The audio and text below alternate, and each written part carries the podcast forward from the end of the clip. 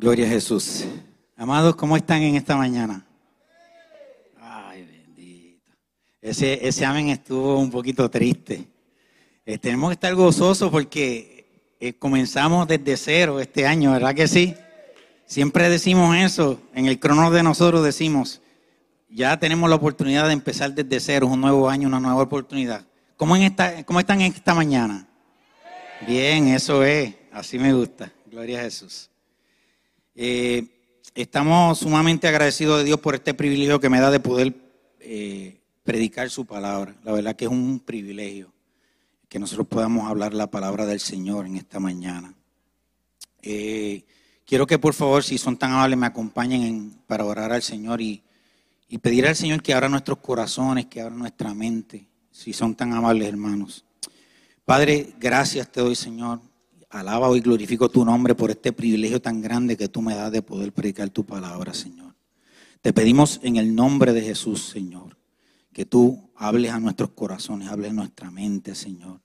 Que esta semilla que va a ser sembrada germine de frutos para gloria y honra de tu nombre, Señor.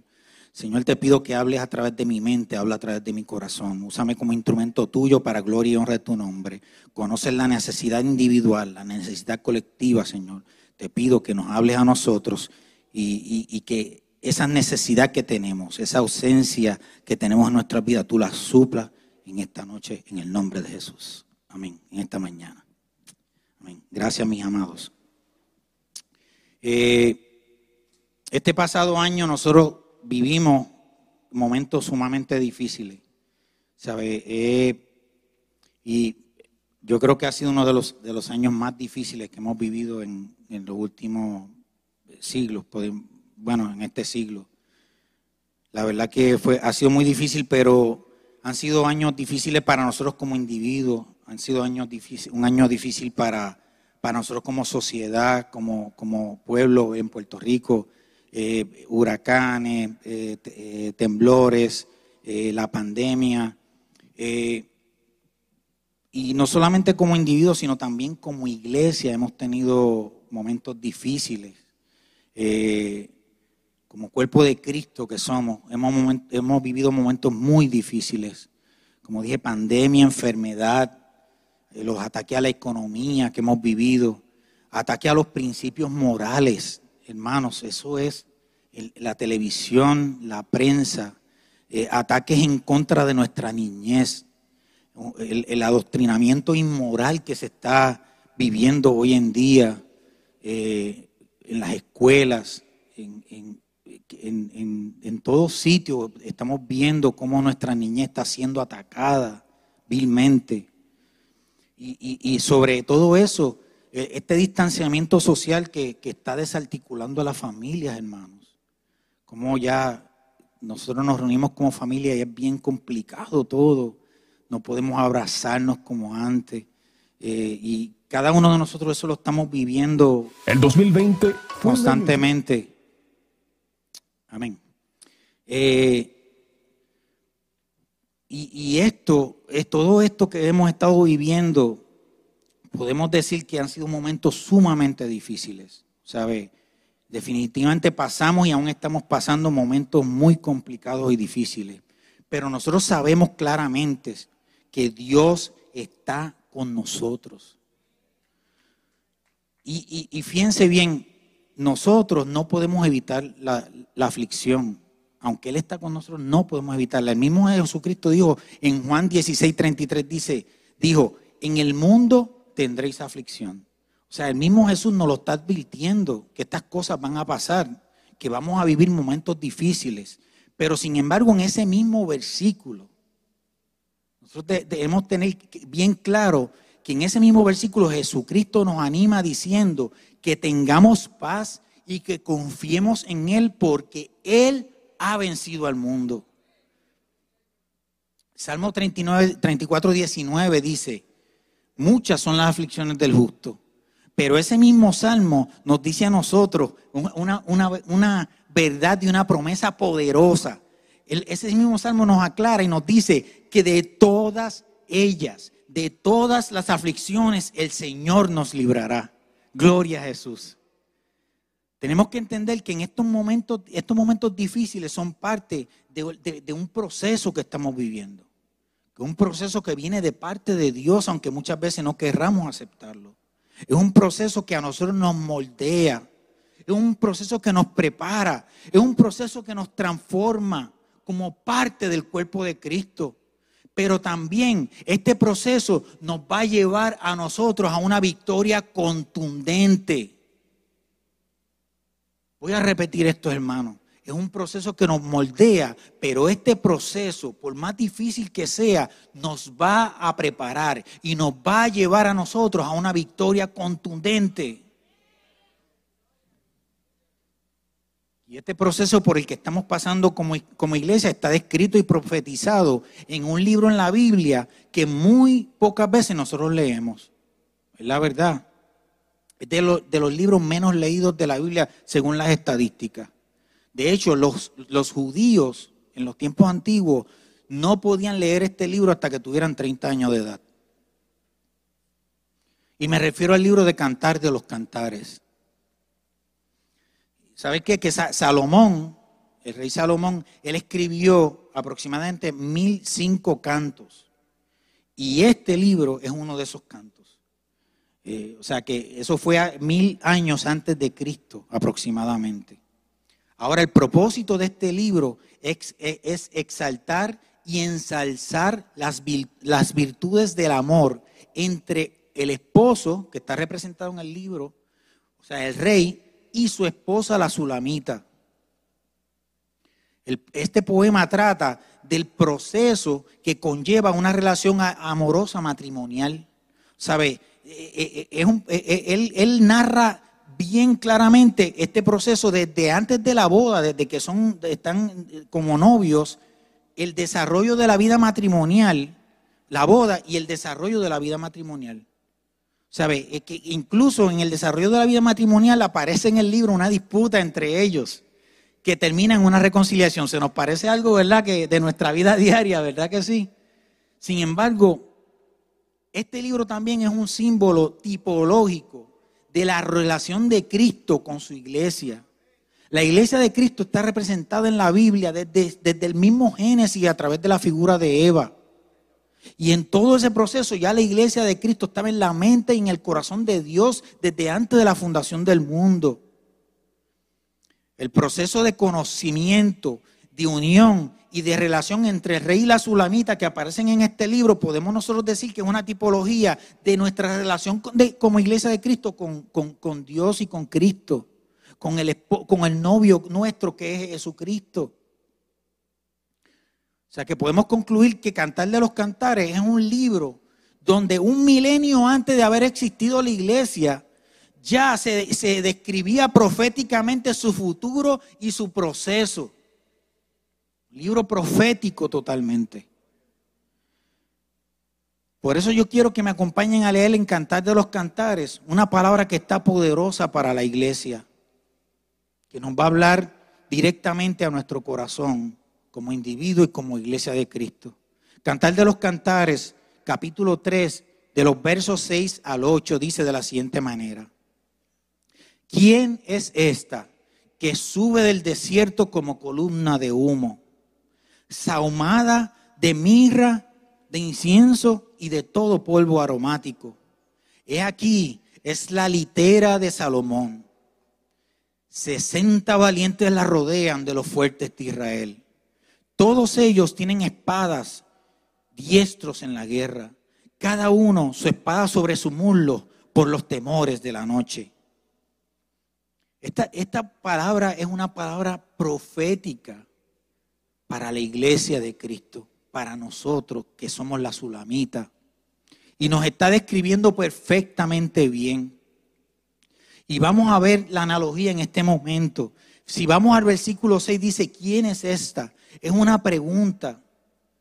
¿Quién es esta que sube del desierto? ¿Quién es esta que sube del desierto? ¿Qué fue lo que pasó en el desierto? Que la, la sulamita regresa tan cambiada, tan irreconocible, que el mismo rey no la reconoce. Y dice, ¿quién es esta? Esto me lleva a mí a, a recordar una predicación que escuché en una ocasión hace muchos años del, pastor, del, evangelista David Wilkinson, donde él eh, eh, hace, él, le pregunta al Señor, Señor, en, en una visión que él tuvo, Señor, yo quisiera, Señor, ver la iglesia del futuro. Dice que Dios lo lleva a un lugar donde hay miles y miles y miles de personas, pero estaban de, espaldas a él. Y él no podía, dice que hasta donde se perdía la vista estaban estas personas. Y, él le pregunta al Señor, Señor, pero ¿quiénes son esta gente? Y, y, el Señor le dice, esta es la iglesia del futuro. Tú me preguntaste, esta es la iglesia del futuro. Y dice, Señor, pero yo quiero verle los rostros, yo quiero ver quiénes son. Cuando todos se voltean, no tenían rostro. ¿Saben, qué, ¿Saben por qué? ¿Qué le dijo el Señor a él? Le dijo, ¿sabes qué es lo que pasa? Que la iglesia del futuro no vas a poder identificarla con un rostro. Vas a identificarla por la luz que brilla y que emana de ellos. Vas a poder identificarla porque ellos como, como congregación son poderosos, pero no los vas a identificar con una cara. Se van a acabar los héroes se van a acabar las figuras públicas. ¿Por qué? Porque la iglesia de Cristo va a ser reconocida por lo que es la iglesia de Cristo y no por un personaje. Pero vuelvo y me pregunto por qué. Eh, ¿Por qué una iglesia irreconocible? ¿Por qué Salomón no pudo reconocerla? ¿Y saben qué pasó? Que es que la transformación que ocurrió en la novia, en la sulamita, durante su paso en el desierto, durante su proceso, fue tan radical que el mismo rey Salomón, el novio, no la pudo reconocer, no la reconoció y se preguntó quién es esta. La que él conoció antes de entrar al desierto, antes de entrar al proceso, no es la misma que regresó y salió de ahí. La que regresó es mucho más hermosa la que regresó es mucho más poderosa. Nos indica que no puede identificarse con un rostro porque está fundamentada. Está fundamentada en el trabajo colectivo y no, en el trabajo de un solo individuo. Es una iglesia con una cultura de servicio horizontal y no piramidal donde todos están igualmente comprometidos y están igualmente conectados con la visión de ir y predicar el Evangelio a toda criatura. Y el que creyere y fuere bautizado será salvo, mas el que no creyere será condenado. Y es una verdad que muchas veces no se predica en los altares, pero es una verdad que está en la Biblia. Pero nosotros como iglesia de Cristo vamos, estamos comprometidos colectivamente a la visión de ir y predicar el Evangelio. El mismo versículo 6 dice que sube del desierto. Y hermano, es que tenemos que entender una gran verdad. El desierto significa proceso. El desierto significa transformación. Los héroes de la fe, muchos de los hombres que Dios usó para cambiar la historia de la humanidad, fueron moldeados y fueron transformados a través del proceso del desierto.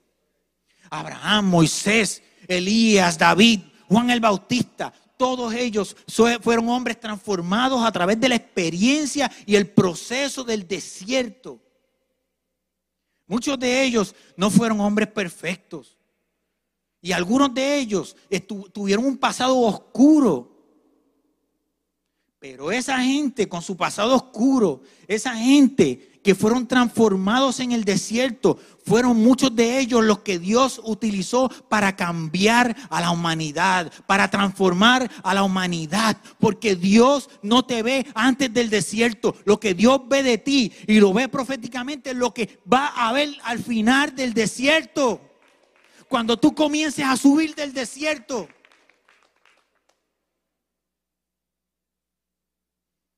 El desierto siempre se ha asociado con grandes retos, se ha asociado con escasez, se ha, asociado con supervivencia.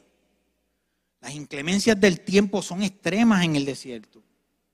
El calor, el frío, el viento. El calor es un calor extremo. El frío es un frío extremo.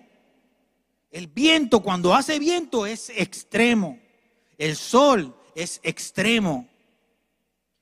La soledad es extrema en el desierto. Y hasta la muerte en el desierto es extrema y es dolorosa. Pero el desierto en la Biblia es símbolo del trato de Dios con nosotros a través de los procesos. Hermano, voy a repetir eso. El desierto en la Biblia, y entiéndelo claramente, en la Biblia es símbolo del trato, del trato de Dios con nosotros a través de los procesos. Es símbolo del proceso transformador. Es el símbolo de un proceso de preparación y de empoderamiento. el mismo Jesucristo, antes de comenzar su ministerio, tuvo que pasar por el proceso del desierto. Tuvo que pasar por esa experiencia. El mismo Jesucristo fue tentado por Satanás en el desierto. Y la victoria de Jesucristo en el desierto nos indica a nosotros que como, como iglesia de Cristo nosotros vamos a obtener la victoria en el desierto ante las tentaciones. Nosotros como iglesia estamos enfrentando en estos momentos, hemos enfrentado y estamos enfrentando en estos momentos nuestro desierto. Y eso es una gran verdad. Estamos enfrentando momentos en nuestro desierto que nos pueden estremecer, que pero nosotros no debemos olvidar, tengámoslo claro, que esa iglesia que vio Salomón ya viene subiendo del desierto. Esta iglesia que vio Salomón es la que ya está subiendo a la montaña. Es una iglesia que venció el calor del desierto. Es una iglesia que venció el frío de la noche. Es una iglesia que venció la escasez y es una iglesia que está regresando del desierto victoriosa, llena de vida, llena de poder, más empoderada que nunca. ¿Saben por qué? Porque pasamos por el proceso del desierto y vencimos en el nombre de Jesús. Es una iglesia que el mismo Jesucristo la describió diciendo que las puertas del infierno no prevalecerán contra ella cada problema, cada prueba, cada situación difícil que nosotros estamos atravesando en este desierto, en estos procesos, nos está haciendo más fuertes y nos está haciendo más preparados. La misma escasez que, muchas veces vivimos en nuestros hogares, que vivimos en nuestra congregación, que vivimos en nuestra sociedad, esa escasez nos lleva a nosotros, ¿saben en qué? A depender más de Dios que de nuestras propias fuerzas. Tiene un propósito la escasez. La falta de recursos del desierto nos lleva a nosotros a reinventarnos. Nos lleva a nosotros a aprender cosas nuevas. Como pasó durante esta época que nosotros tuvimos que reinventarnos y buscar una alternativa para seguir llevando la palabra de Dios porque no podíamos congregarnos. Pero saben que también que esta escasez nos lleva a nosotros a transformar nuestra manera de pensar a, nosotros a depender, a tener más fe y más fe y confianza en las promesas que Dios nos ha hecho. Para sobrevivir en el desierto tienes que ser disciplinado. Nadie sobrevive el desierto si no tiene una disciplina, un control sobre su vida. O sea, para tú salir, para nosotros salir victoriosos de, de, este proceso, de este desierto, nosotros tenemos que depender de una herramienta poderosa que Dios nos dio. Y esas herramientas poderosas son las disciplinas espirituales. Y veamos eso eh, ahora en la lectura. El verso 6 dice, como columna de humo. Como columna de humo. Es una iglesia visible. Es una iglesia que no solo es dirigida por Dios, sino es una iglesia que es influyente en la sociedad. Es una, es una iglesia que tiene presencia en la sociedad, que es notable, que es relevante, pero no por nuestros propios méritos, sino porque la manifestación de la gloria de la presencia de Dios está en nosotros. Es una iglesia que es visible. ¿Saben por qué? Porque nosotros decidimos ser luz en medio de las tinieblas.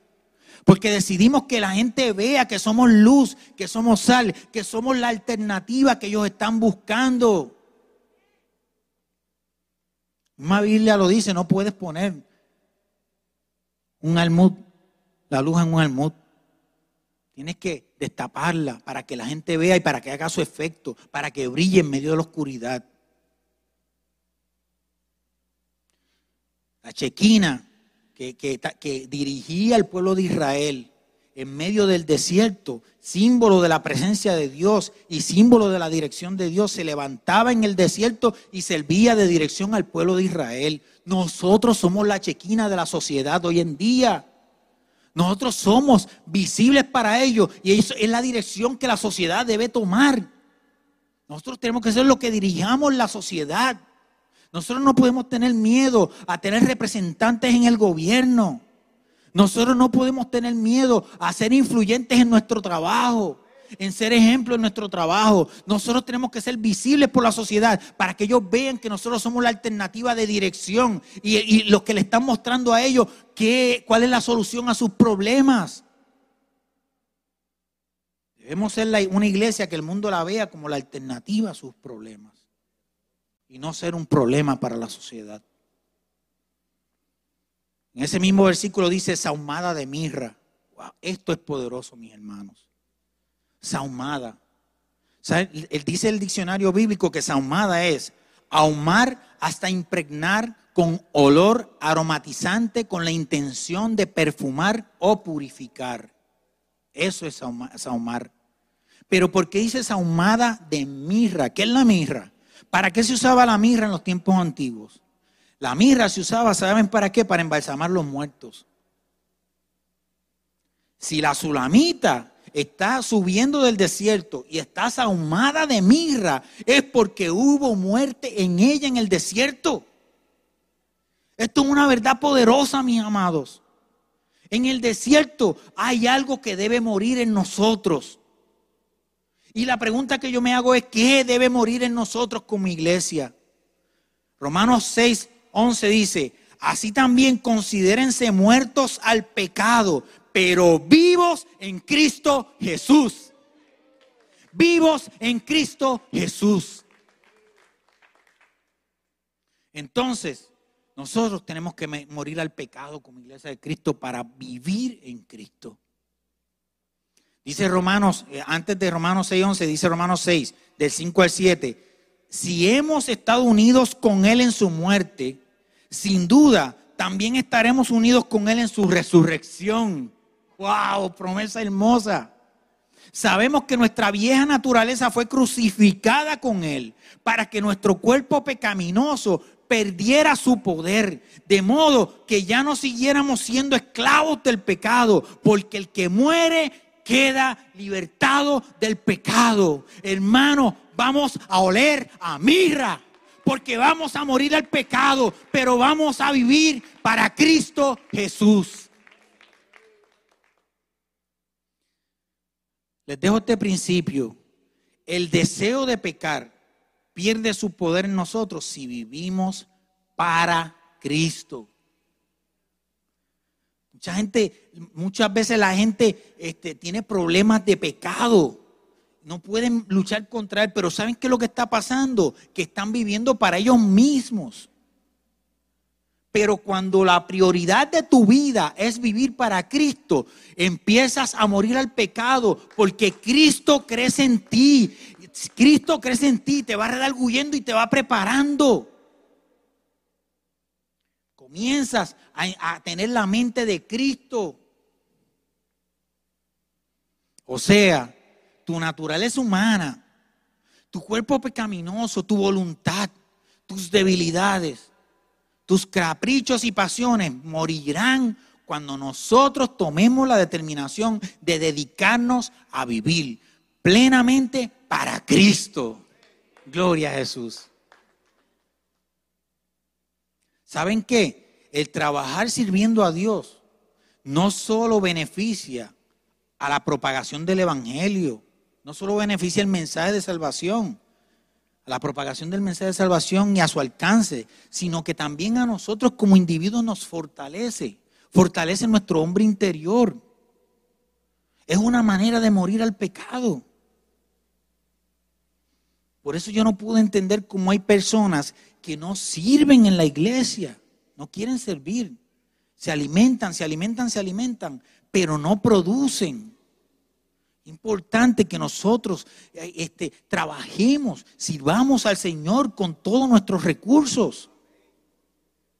Una iglesia que trabaja y vive para Cristo es una iglesia poderosa.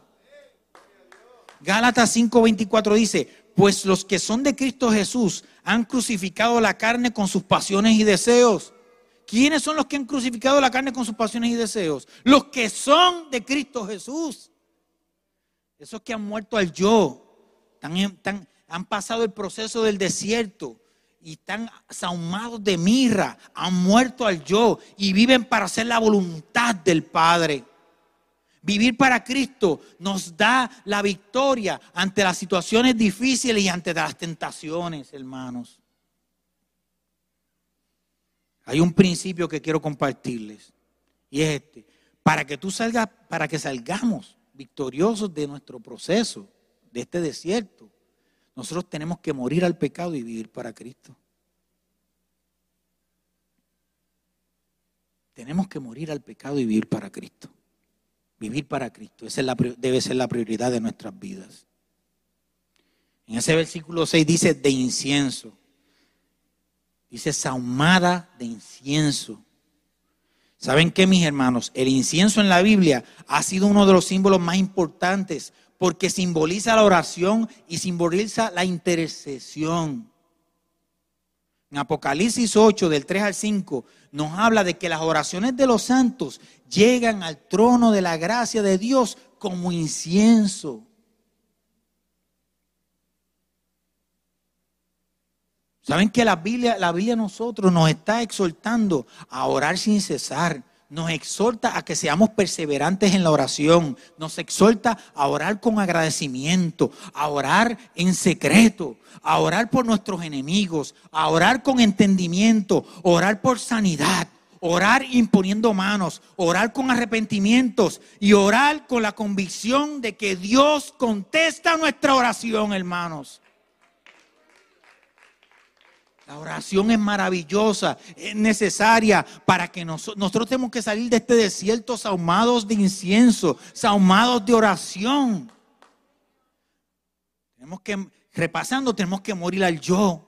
Tenemos que vivir para Cristo. Tenemos que saumarnos de mirra, pero también tenemos que saumarnos de incienso. Nuestra relación con Dios a través de la oración es importante que la desarrollemos cuando nosotros salgamos de este desierto, de, este desierto, la gente, cuando caminemos, la gente vuela. La oración en nosotros. El olor de la oración influye en la gente. Juan 5, del 14 al 15 dice, esta es la confianza que tenemos al acercarnos a Dios, que si pedimos conforme a su voluntad, y para nosotros pedir conforme a su voluntad tenemos que tener la mente de Cristo para conocer la voluntad de Cristo. Si pedimos conforme a su voluntad, Él nos escucha, Él nos oye. Y si sabemos que Dios oye nuestras oraciones, podemos estar completamente seguros de que ya tenemos lo que hemos pedido. Eso es fe. Eso es la certeza de lo que se espera, la convicción de lo que no se ve. La fe es convicción. Verso 6 también dice, y de todo polvo aromático. Esto es bien poderoso, mis amados, porque los polvos aromáticos son símbolos de perseverancia y de paciencia. El proceso que se usaba para preparar los polvos aromáticos muchas veces tomaba semanas y a veces hasta meses. Se tomaba, por ejemplo, las plantas, se tomaba la, se usaba roca también para los polvos aromáticos y esas cosas se iban moliendo juntos, pero no, no, no salía de un día para otro. Antes no había licuadoras, ni había eso. Antes era a mano, poco a poco, y se tomaba tiempo. Y mientras más tiempo se tomaba en hacer el polvo aromático, ¿saben qué era lo que pasaba? Más caro costaba. Los polvos aromáticos eran tan y tan caros que solamente los reyes y los ricos de la época eran los que eran capaces de pagar el alto precio que ellos costaban. Porque es que las cosas, el proceso del desierto te va a llevar a ser paciente y a ser perseverante. Y la paciencia y la perseverancia es algo de mucho valor. Es algo que te enseña lo que es verdaderamente el tiempo de Dios en tu vida. Es algo que te enseña a confiar y a entender y a comprender que lo que Dios dijo de ti se va a cumplir. Que quizás tú no lo estás viendo, pero ya Dios lo vio. Es deber de nosotros tener fe y convicción de que lo que Dios te prometió lo va a cumplir. Y eso viene a través de algo muy valioso que se llama paciencia y perseverancia.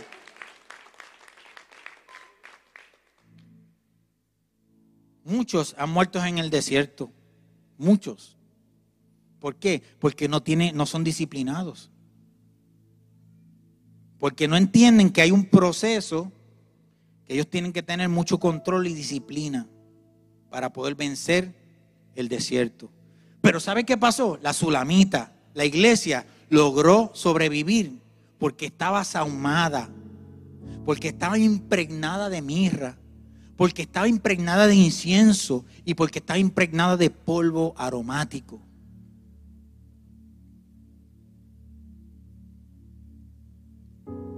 Muchos fallan en el intento. ¿Saben por qué, por qué fallan? Porque ellos dependen de sus propias fuerzas. Pero nosotros, la sulamita, nosotros dependemos de Dios.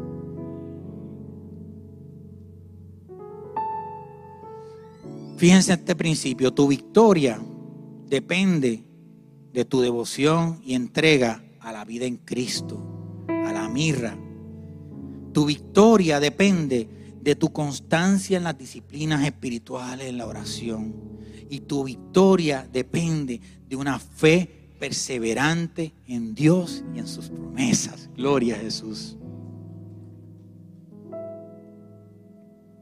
Miren el 7 y el 8 lo que dice. He aquí es la litera de Salomón. 60 valientes la rodean de los fuertes de Israel. Todos ellos tienen espada, diestros en la guerra. Cada uno su espada sobre su muslo por los temores de la noche. La litera de Salomón, ¿sabe lo que, lo que significaba y simbolizaba? Eso indicaba que es una iglesia que la sulamita trae descanso al rey. Él, él confía en su iglesia. Porque nosotros estamos ahumados de mirra, de incienso y de polvos aromáticos.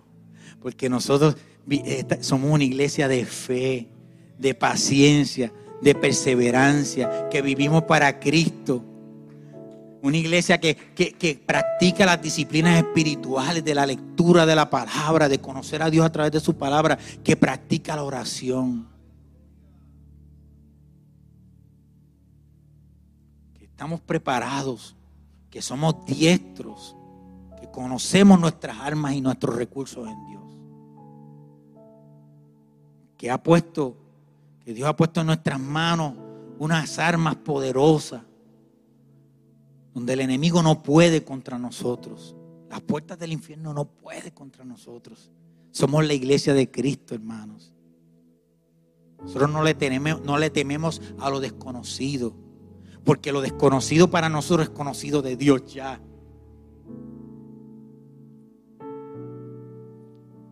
Somos una iglesia, somos la sulamita y no glorificamos la crisis.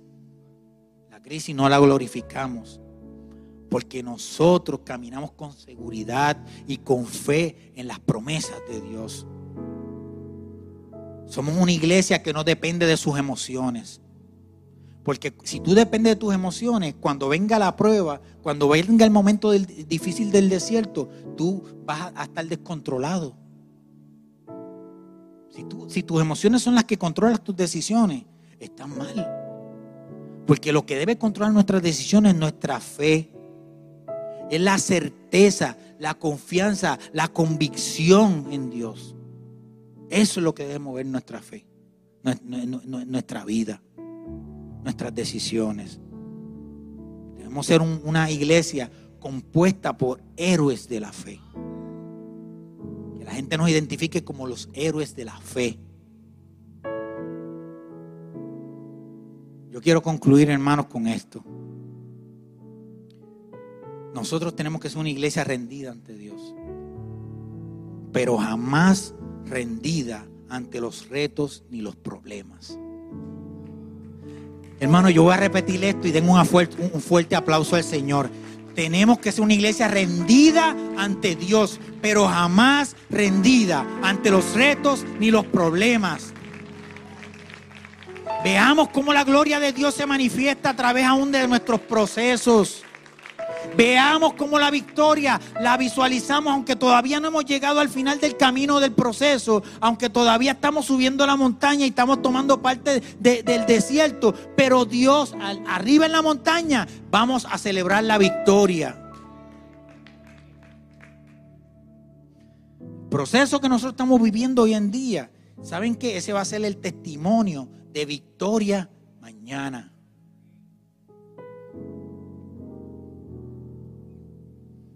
Yo voy a terminar con este versículo. Josué 1.9, que nuestra hermana mencionó a principio del servicio. Mira que te mando que te esfuerces y seas valiente.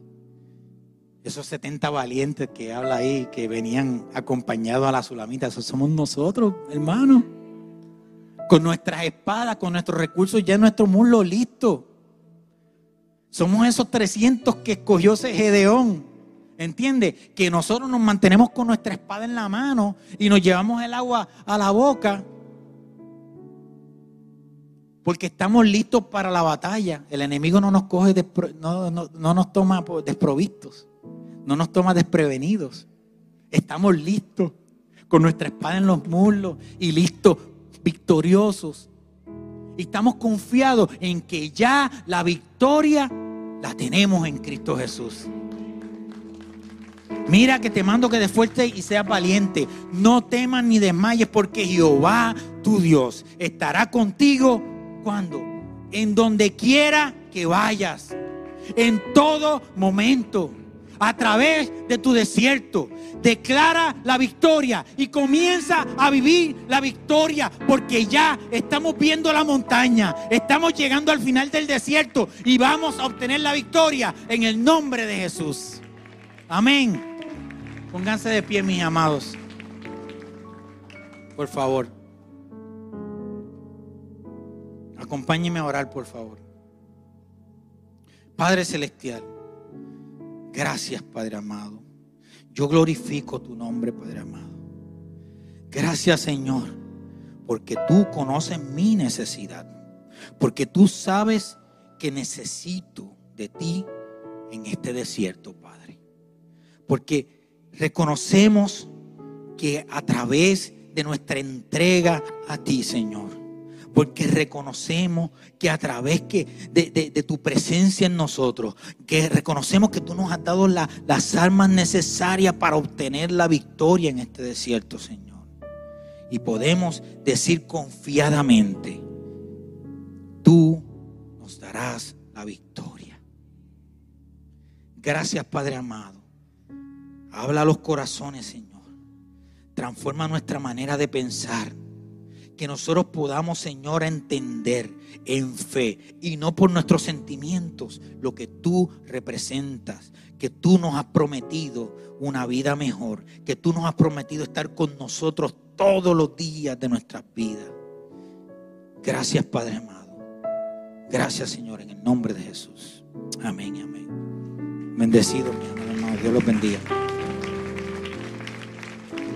¿Cuántos pueden darle un aplauso a Dios por su palabra y por la vida de mi papá Orlando? Pueden tomar asiento un segundo. ¿Saben? ¿Saben lo que me encanta de esta palabra? Es que nos recuerda de una gran verdad. Para aquellos de nosotros que hemos puesto nuestra fe en Jesús, este año fue uno que fue un gimnasio espiritual. Para el mundo fue un año perdido, un año que se puede borrar de la historia, un año lleno de pérdida, un año lleno de dolor. Y quizás para nosotros También fue un año con pérdidas. También fue un año lleno de dolor, pero nuestro dolor tuvo un propósito. No fue en vano. Yo creo lo que dice Romanos 8:28. Todo obra para bien de aquellos que aman al Señor. Y también creo que esta promesa no tiene una fecha de expiración. Y quizás hoy, tú que me estás viendo a través de las redes sociales, tú que estás aquí presencial con nosotros, quizás hoy tú no puedes decir, ¿sabes qué? Yo, yo realmente no amo al Señor. Y yo te tengo buenas noticias. Es posible que hoy sientas que todo el dolor que has sufrido a lo largo de tu vida no tiene sentido, no tiene propósito, pero Dios hace que todo obre para bien para aquellos que deciden amarlo. Y eso no tiene una fecha de expiración. ¿Qué significa eso? Que si hoy tú tomas la decisión de darle la oportunidad a Dios de transformarte de adentro hacia afuera, de decirle, Señor, yo quiero amarte, de abrirle tu corazón a Dios para que entre y more en tu vida todo el dolor que has sufrido y el dolor que te queda por sufrir va a tener un propósito y va a ser para el bien de aquellos que aman al Señor. Y eso te incluye a ti. Así que en esta mañana yo quiero darte la oportunidad de que le abras tu corazón a Dios. Quizás llevas mucho tiempo que le has dado la espalda a Dios. Y un, un día sí le abriste tu corazón, pero ya te has olvidado de Él. Y te sientes como que nada de lo que has experimentado en este mundo te satisface. Te graduaste de la escuela y, y entraste al trabajo de tus sueños. Encontraste a una persona que va a pasar el resto de su vida contigo. Pero después de un tiempo te das cuenta que realmente eso no te satisface. Y es que no hemos sido diseñados para ser satisfechos por nada terrenal, porque somos seres eternales. El día que usted y yo muramos, nuestra, nuestro espíritu trasciende lo material. Y es por eso que aún nuestro dolor aquí en la tierra puede tener repercusiones eternales si tan solo decides permitirle a Dios tomar lo que el enemigo quiso usar para tu daño, para hacerte daño, para tu mal, y que lo convierta en algo para tu bien y para el bien de mucha gente. Yo he sufrido mucho dolor en mi vida y les confieso que la mayoría ha sido por malas decisiones que he tomado. Pero hoy si estoy de pie frente a ustedes es porque he permitido que Dios utilice ese dolor para bendecir a otros. Y aún para bendecirme a mí. Así que dale la oportunidad a Jesús. Ahí donde estás, cierra tus ojos, inclina tu rostro y repite esta oración conmigo. Señor Jesús. Vamos, repítelo, eh, eh, oremos todos juntos. Señor Jesús, te abro mi corazón. Eres mi Salvador. Perdona mis pecados y transforma mi vida. Amén. Y si tú me estás viendo a través de las redes sociales y, por primera vez hiciste esta oración, escríbenos, escríbenos un comentario, puedes entrar también a rdr.church diagonal visita y enviarnos un correo electrónico y esto nos va a permitir conectarnos contigo y orar contigo. Y si estás aquí hoy con nosotros presencialmente, nos encantaría orar por ti.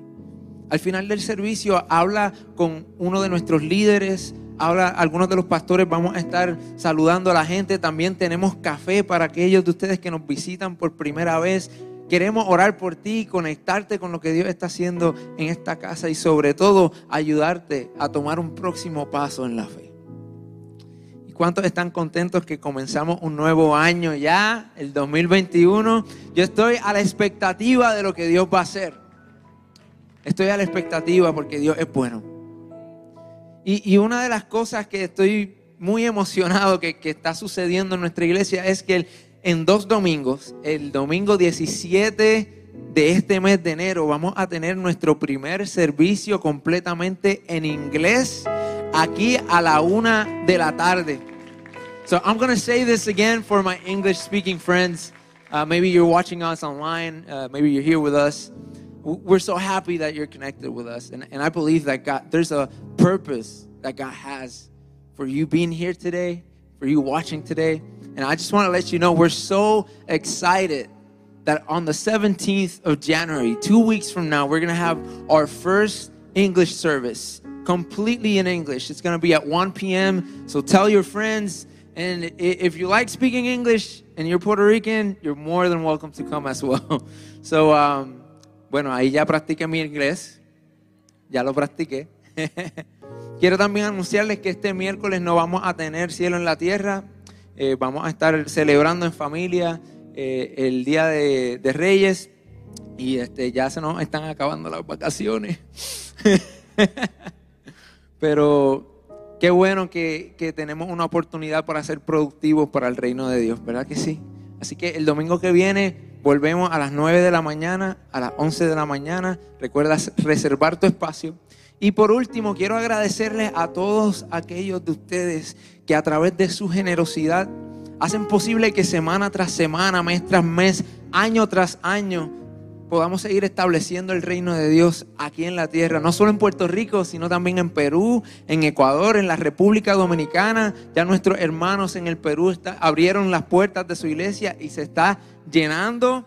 También nuestros hermanos en la República Dominicana siguen haciendo una labor increíble. Así que manténganlo en sus oraciones, pero, pero, también quiero retarlos a que se hagan parte de lo que Dios está haciendo en las vidas de tantas personas que quizás jamás vamos a conocer aquí en la tierra, pero que un día nos vamos a encontrar en el cielo y nos van a dar las gracias por ser obedientes y ser generosos como nuestro Padre generoso. Ponte de pie conmigo antes de despedirnos.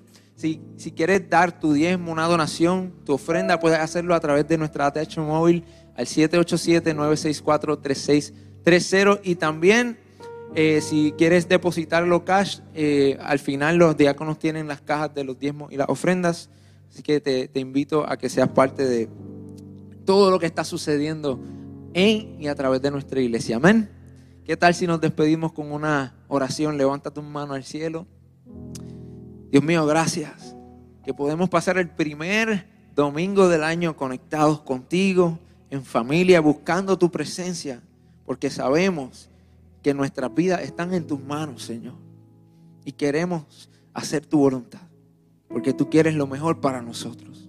Yo te pido que bendiga a mis hermanos aquí presentes, aún aquellos que nos ven a través de las redes, que los alcances donde quiera que estén, que los abraces con tu presencia y que mañana puedan levantarse llenos de gozo, llenos de paz y listos para hacer luz y para representar la iglesia victoriosa que nos has llamado a ser. En el nombre de Jesús te adoramos, Señor. Amén. Dios los bendiga mucho. Nos vemos la semana que viene.